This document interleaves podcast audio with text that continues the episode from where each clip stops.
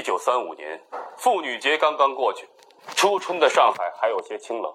很快，这清冷的气氛就被满城报童的叫卖声打破了。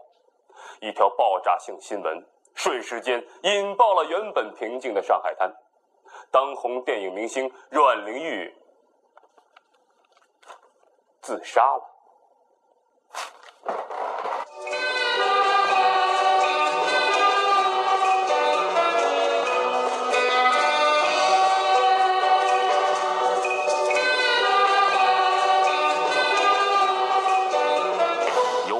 藏君飞酒冠名播出。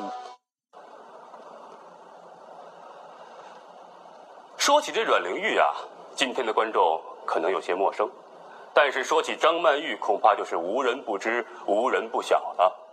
张曼玉是深受华人喜爱的女演员，一向美丽与演技并重。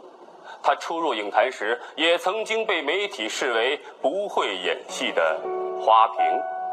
直到一九九二年，张曼玉出演电影《阮玲玉》的女主角，成功塑造了民国时期的电影明星阮玲玉的形象，得以戛纳封后，结束了自己的花瓶生涯。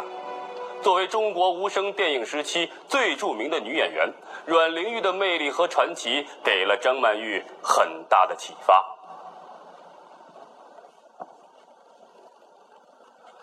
这时间啊，拨回到一九三五年初春，这时的阮玲玉只有二十五岁，靠自己的实力与努力，从一个帮佣女孩奋斗为电影明星。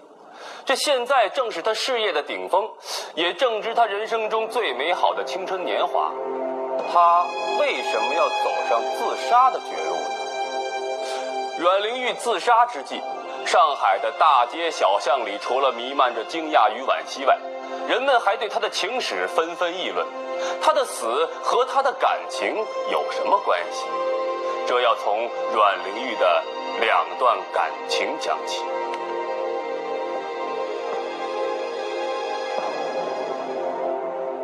阮玲玉，广东人，从小跟随父母在上海讨生活。他父亲早逝，母亲带着他给大户人家帮佣为生。阮玲玉长到十几岁，那是出落的亭亭玉立，又难得的知书达理，这就引起了主家四少爷张达民的注意。这起初啊，张达民的不离不弃让阮玲玉很感动。他原以为自己和张达民在一起，就算终身有靠了。没想到张达民作为一个富家公子，完全是不学无术。后来呢，这张家家道中落，张达民完全没有靠自己独立生活的心思和能力，依然过着今朝有酒今朝醉的生活，根本顾不上阮玲玉母女的生活。迫于生计，阮玲玉这才不得不考进电影公司当女演员。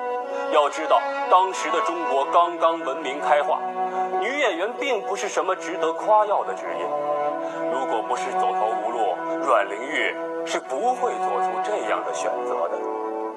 令人哭笑不得的是，在阮玲玉母女生活无法维持时，这张达民对家里是不管不问。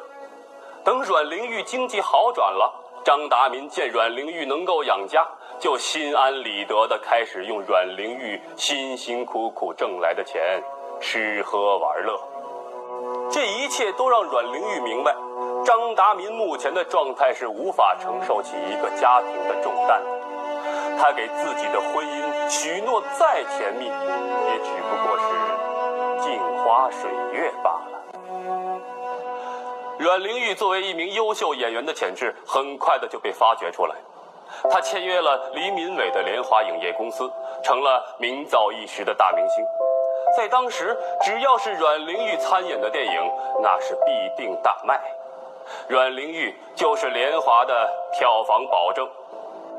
一九三二年，一二八事变爆发，日本人把战火烧到了当时电影工业的中心——上海。许多富商为了躲避战火，纷纷南下。黎明伟、林楚楚夫妇也带着联华的主要创作人员前往香港避难。阮玲玉作为联华的台柱子，自然也在同行的行列。大家在香港避难，每天啊，难免会有些无所事事。交际变成了香港的主题。阮玲玉通过林楚楚夫妇认识了改变她人生的第二个男人——富商唐季山。唐季山本来对投资电影是犹豫不决，没想到来到香港之后，他却一反常态的热心起来。今天请吃饭，明天请打麻将，后天又请大家登游艇出海游玩。就在这样轻松的氛围当中，阮玲玉自然而然的与唐季山相识了。这时候的阮玲玉还没有过多的注意到唐季山，只当他是一个普通的朋友。唐季山混迹电影圈多时，身边也有个曾经当过电影明星的女朋友，张之云。张之云也是以演绎悲剧角色出名的女演员，跟了唐季山之后就息影了。此时，唐季山见到与张之云气质相仿却又更胜一筹的阮玲，立刻就动心了。唐季山随即对阮玲玉展开了猛烈的追求攻势，他出大手笔投资联华，成了联华的大股东。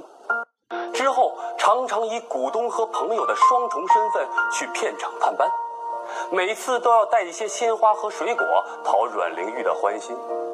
阮玲玉爱跳舞，唐季山投其所好，经常带她出入高级舞厅，故意造成了唐季山和阮玲玉关系密切的社会舆论。